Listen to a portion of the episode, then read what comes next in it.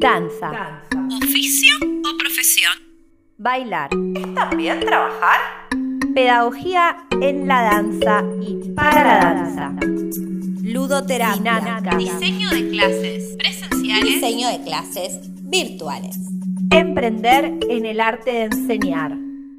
Hoy me acompañan en esta edición Luciana González, quien ya presentamos en podcast anteriores y con quien disfruto siempre compartir proyectos, y Alejandra Ramírez Hernández, bailarina y preparadora física de Zapopan, Jalisco, México, con quien estaremos conversando acerca del oficio y o profesión de la bailarina en el mundo, de cómo tenemos que reinventarnos continuamente y cómo es que podemos lograr perpetuarnos en el tiempo. Alejandra se encuentra en el noveno semestre de la carrera de licenciatura en Cultura Física y Deportes de la Universidad de Guadalajara y además cursa Pilates Mat Work. Es miembro del Ballet México Folclórico y ganadora del concurso Contigo en la Distancia, Cultura desde Casa, México, Tierra de Volcanes. Además de haber tomado infinidad de capacitaciones y vivido muchas experiencias con respecto a la danza, ya sea participando de distintos festivales y eventos y o como congresista. Bien, sí, hola a todos, acá Luciana. Eh, sí, Ale, con Ale nos conocimos en una gira que hicimos en Brasil y desde, desde el 2015, no me deja mentir Ale. Eh, y bueno, desde ahí seguimos nuestra amistad y como siempre dice Ale, la amistad que se hace en la danza queda para siempre. Así que bienvenida Ale. Bienvenida Alejandra, un placer contar contigo entonces en esta edición de nuestro podcast. Muchas gracias chicas a las dos. Eh, es un placer en verdad compartir y, y sobre todo esta parte de, de, compartir cultura, ¿no? A otros, a otros países. Es, me parece genial y es una de las cosas que más me gusta de la danza. O sea, que traspasa fronteras y todo. Entonces, es un placer estar aquí y empecemos. Claro. Listísima. Muy bien. La danza para mí es la manera más pura de expresión. Es la manera de decirle al mundo quién soy.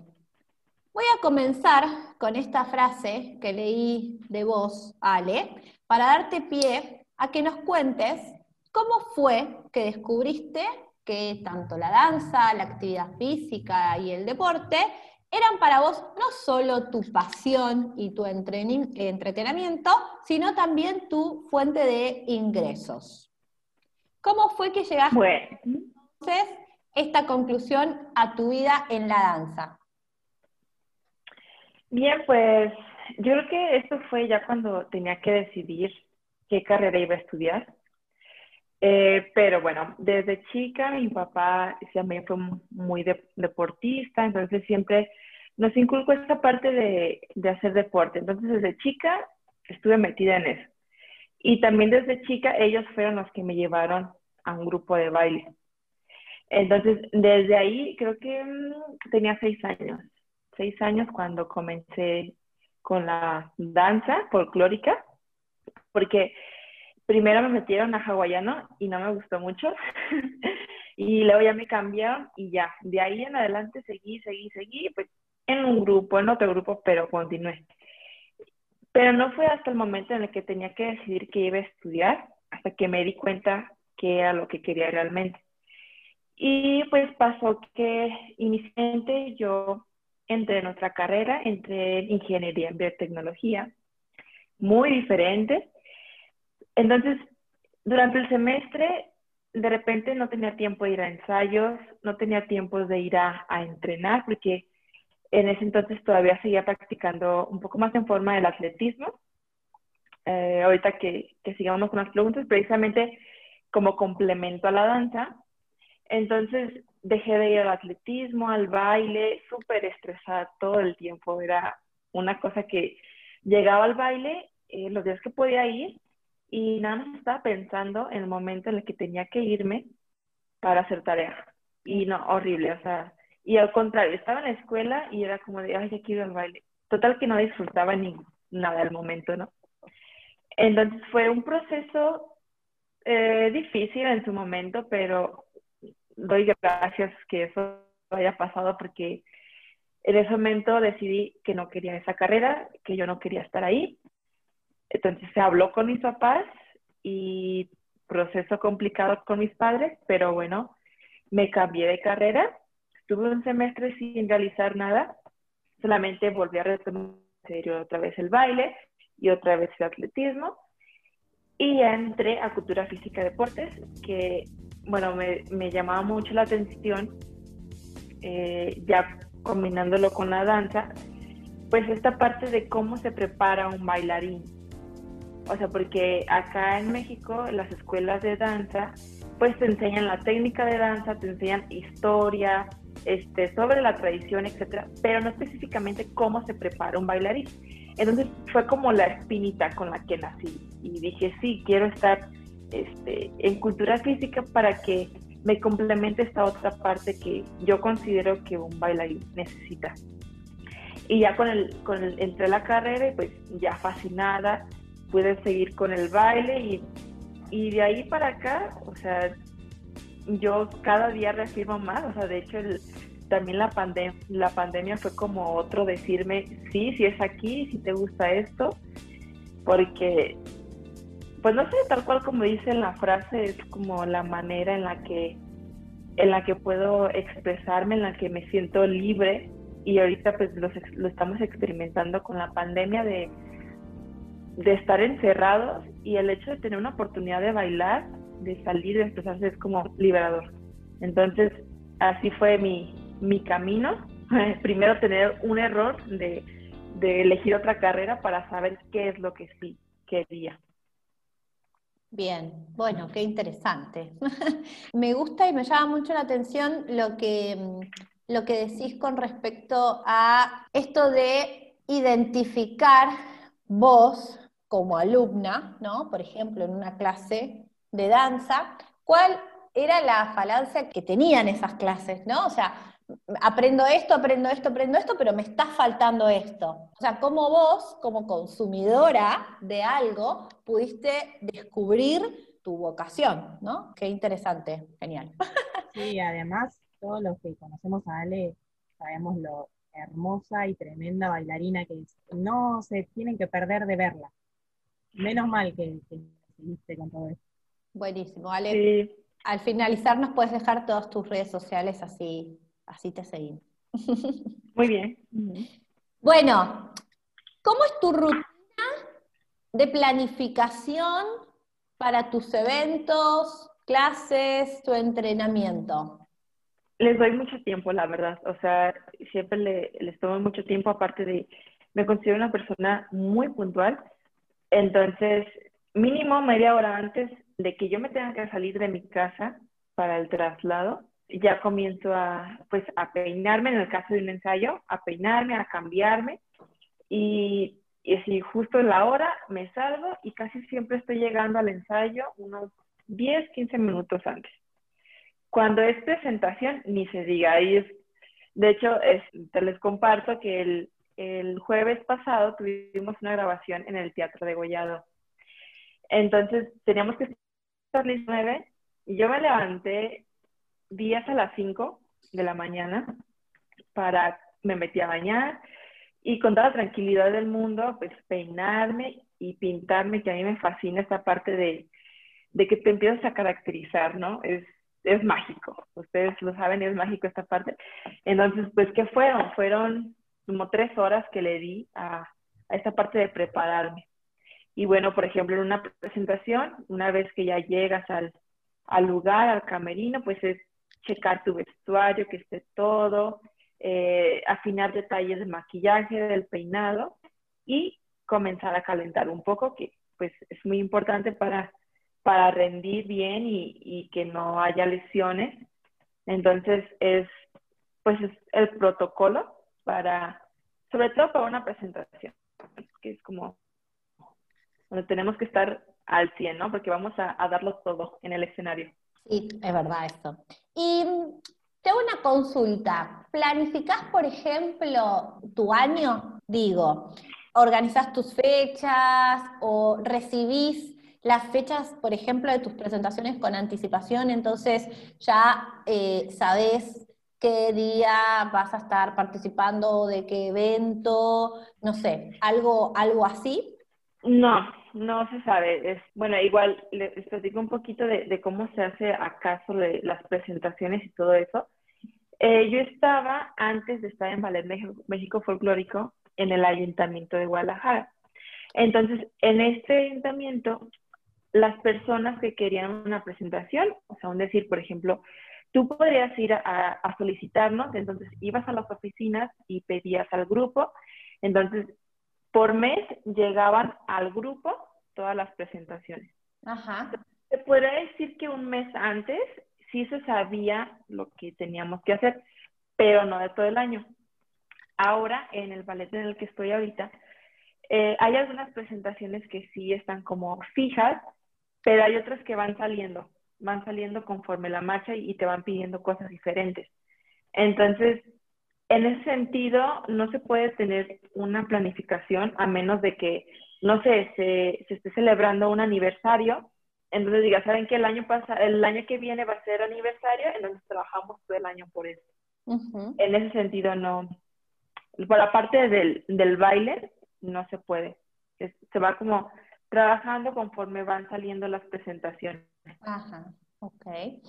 Y mm, con respecto a, mm, a, las clases que vos tomás y tu entrenamiento para vos como bailarina y como profesional de, de lo que haces, ¿Tratás de combinarlas, por ejemplo, los mismos días que, vos enseñás o, lo haces por separado? A mí, por ejemplo, a mí me pasa que trato como de combinar todo el mismo día, como que mi mente se prepara para hacer eso eh, tal día, entonces trato tanto de trabajar para mí como para, para mis alumnas, por decir una, una cosa, como que a mí, por ejemplo, me funciona eso.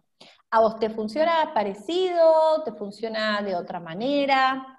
Bueno, en este momento yo estaba dando clases al grupo anterior en el ayuntamiento. En este momento a bailarines no estoy dando clases. Entonces, en este momento me estoy dedicando ahora sí que nada más a mí como bailarina. Y sí existe una planificación. De hecho, esta planificación sí se podría decir que se puede hacer de todo un año, porque es una planificación de, fuerza y de cardio o atletismo. Entonces, sí se puede planear este, como todo un año y cada mes, cada mes, cada semana vas, vas trabajando por eso. Entonces, en este momento sí se hizo una combinación. Por ejemplo, yo voy al, al baile de lunes a jueves. Entonces, dos días de la semana hago fuerza en el gimnasio y fuerza funcional. Y dos días hago cardio, corro. Y la verdad es que me ha funcionado mucho y yo he notado mucho los cambios, sobre todo en el rendimiento. El hecho de, de tú hacer por fuera más de lo que ya haces en el ensayo, porque pues en el ensayo también se ve un poco de fuerza, flexibilidad, etcétera, pero si tú lo complementas, yo la verdad he visto este, mucho, mucha mejoría. Y pues digo, como, como, como tengo conocimiento de esta parte de, de, cómo se planifica algo, cómo se planifica un entrenamiento, eh, las cargas y todo, entonces si, si puedo hacer tal día hago esto, tal día esto, meto esto, meto esto, o este día voy a hacer tres sesiones y también, por ejemplo, yo voy con una nutrióloga, entonces ella sabe y me dice, bueno, este día que vas a hacer tres sesiones, te vas a tomar un yogur más entonces, ahora sí que es todo. Incluir también la parte de asesoría nutricional creo que es muy importante también para rendir y llegar al ensayo o a llegar a una presentación y, poder este, expresarte bien, expresarte mejor y, verte mejor. Claro, todo un conjunto de cosas. Y Ale, siguiendo con esto de que dijiste que ahora no estás dando clase a bailarines, pero yo he visto que sí ahora dando clases de yoga y pilates que también lo complementás. ¿Cómo, ¿Cómo fue ese paso de dar clases de forma virtual, como te he visto últimamente? Mm, yo, yo comencé a trabajar con, con un grupo de personas antes de que todo esto pasara. Entonces pasó lo de la pandemia y se les planteó que si querían trabajar por, por este medio. Y la verdad es que al principio sí era muy, pues se siente raro, ¿no? Al principio es como de, voy a estar hablando y me, me siento sola aquí, yo gritando sola o hablando sola, pero ya, o sea, ya ahorita ya estamos más que acostumbrados y hace poquito comencé precisamente a dar clases a una institución, acá se llama Consejo Municipal de, del Deporte, como parte de mi servicio de la escuela, pero bueno, estoy dando clases de lo que he aprendido. Y, y, pues también al principio así de, estoy, voy a estar hablando frente a la cámara y muchas personas lo van a ver y, es, está interesante la verdad, pero creo que me ha servido muchísimo. Sin duda hay cosas que, como lo mencionaste, nos están estresando, puede ser más, pero hay otras que pues hay muchas ventajas, simplemente ahorita, ¿no? Que estamos compartiendo algo y pues sí, así, así fue.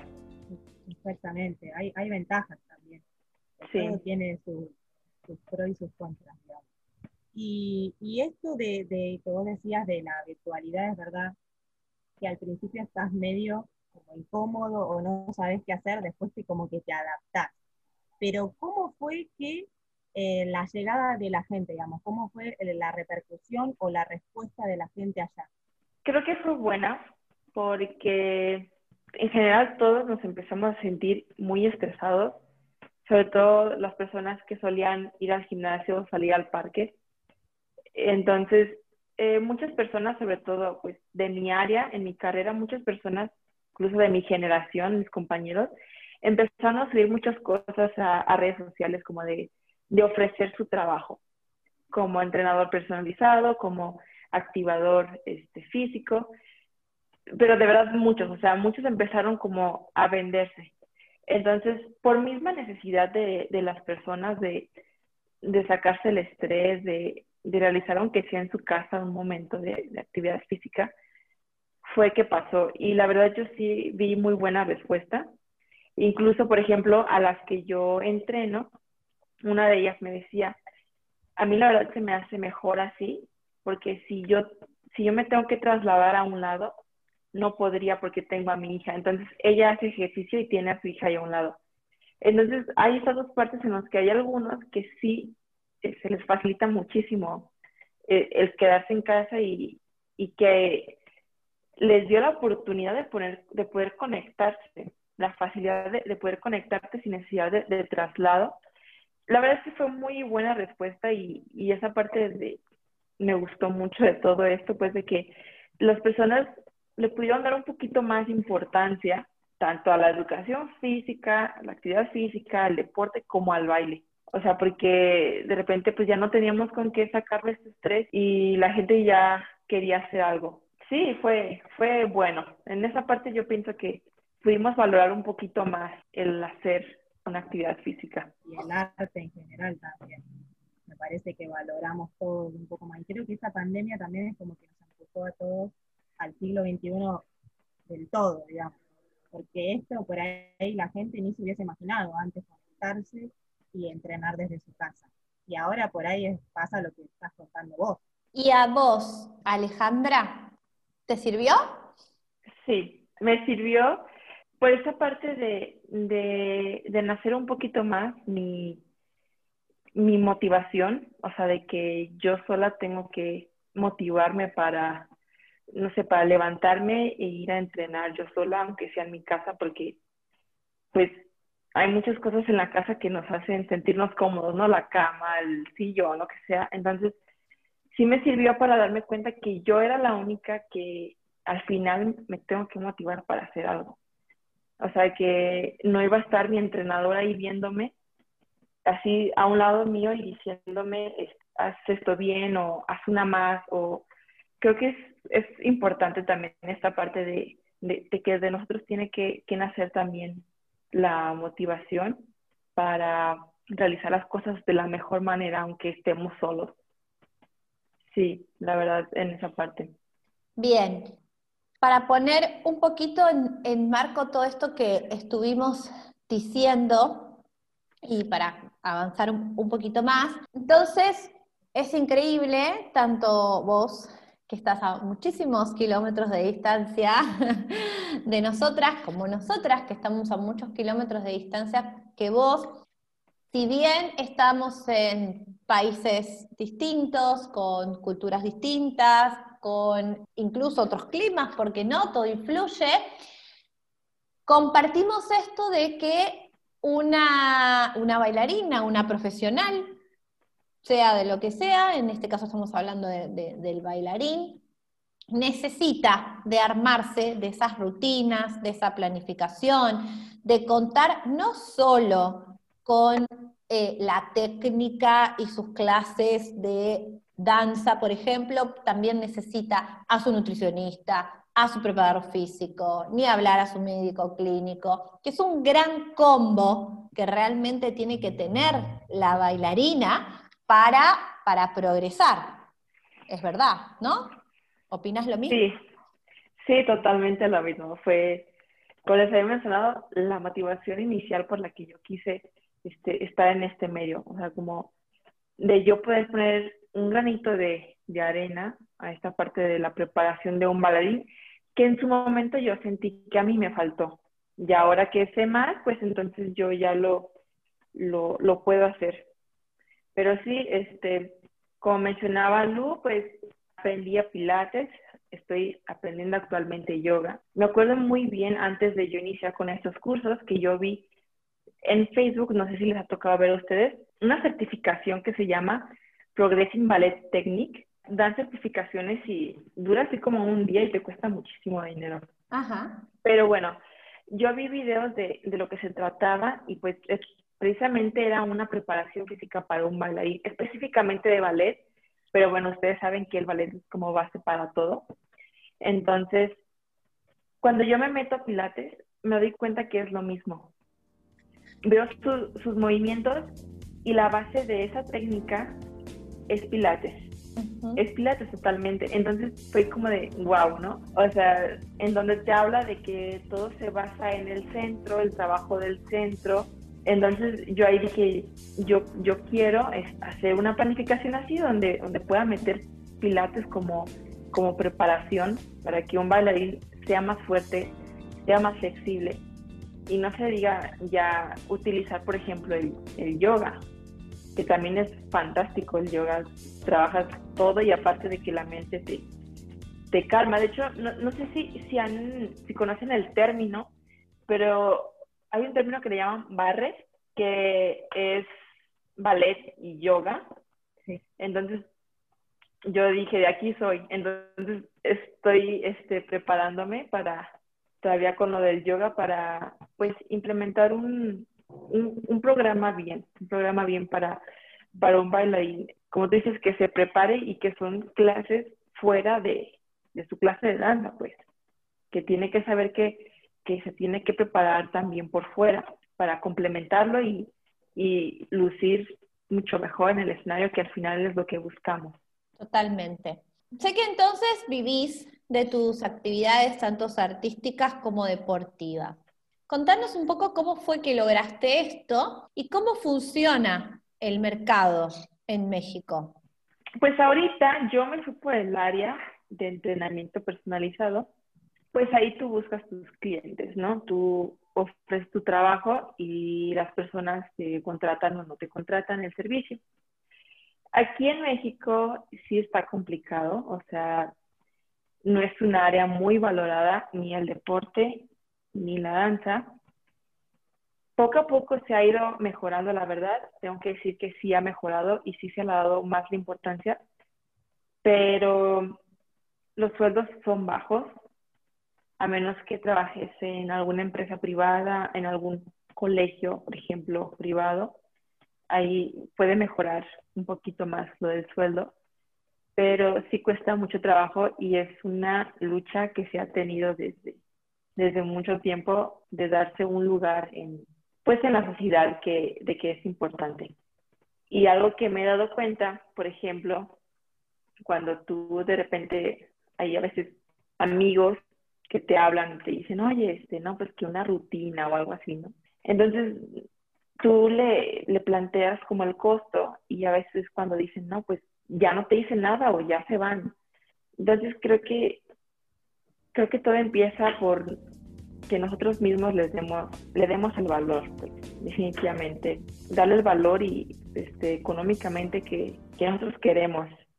Y pues así como en todos lados hay zonas, hay zonas en las que te pagan muy bien, hay zonas en las que no te pagan muy bien.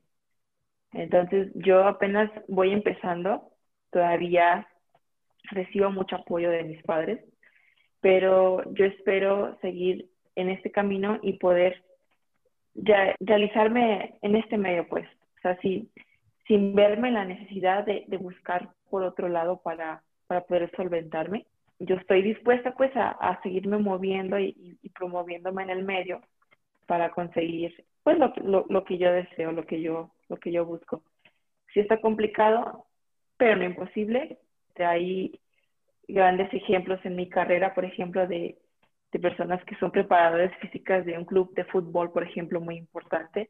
Entonces, creo que, pues, el punto importante, siempre he dicho yo, pues, es, es que, que ames, ¿no? Que ames lo, lo que haces y, y, estarle buscando.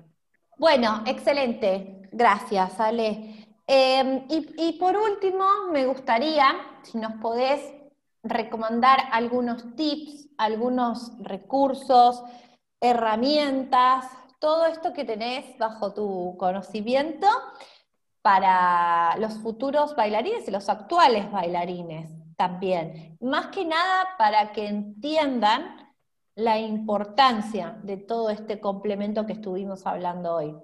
Sí, pues al final nos podríamos llamar también deportistas, ¿no? Y lo que un deportista profesional tiene un equipo multidisciplinario en donde incluso hasta psicólogos llegan a tener, ¿no? Entonces, lo que yo recomiendo es que siempre busquen personas profesionales que se han preparado para, para eso. Básico, un, un licenciado en deportes, no sé, no sé cómo lo, lo, llamen allá con ustedes, un licenciado en deportes, un licenciado en nutrición, estaría perfecto porque pues estas personas saben específicamente qué es lo que necesitas tú con tus características, incluso pues no es lo mismo que me den una dieta mía a otra persona, ¿no? Que quizás la otra persona no haga músculo fácil y yo sí. Entonces hay, hay muchas cosas así que, que la verdad a veces no tomamos en cuenta. Entonces mi recomendación es buscar profesionales del área que queremos y en definitiva sí prepararnos por fuera porque esto va a aumentar nuestras capacidades y nuestro rendimiento durante, como lo he mencionado, en el escenario. Queremos siempre vernos muy bien y, y siempre poder más, entonces necesitamos esta preparación extra. Perfecto. Buenísimo. Muy claro. Bueno, muchísimas gracias, Alejandra. Es muy importante tener una visión de alguien que no está aquí con nosotras en, nuestro país, que está en otro país, como decíamos recién, pero que sin embargo seguimos em, los mismos objetivos, tenemos las mismas convicciones, seguimos trabajando con las mismas herramientas, cada uno dentro del mercado que tiene, de la cultura que tiene, pero, pero en definitiva siempre hay como, como recursos base que vamos repitiendo tanto dentro de la danza como, como en cualquier carrera profesional. Así que te agradezco muchísimo todo lo que nos compartiste. Me gustó mucho que no. la palabra multidisciplinario. Sí, multidisciplinario, un equipo multidisciplinario. No, pues muchas gracias a ustedes. De verdad que lo dijiste, o sea, es, este es, es nuestro objetivo y, y es muy padre poder compartirlo y que, y que los demás los lleguen a, a conocer, a entender lo que, lo que queremos, lo que es importante. No, de verdad, un placer. Muchas gracias por, por la invitación. Muchas gracias, Ale. Y a todos hasta el próximo podcast. Gracias. Te invito a que visites mi página web www.mariadadanzas.com y a través de ellas puedas tener contacto conmigo en mis redes sociales y también en las redes sociales de mi escuela y de mi plataforma e-learning para que te enteres de las novedades y de todos los cursos que tenemos disponibles para formar bailarinas y bailarines en todo el mundo.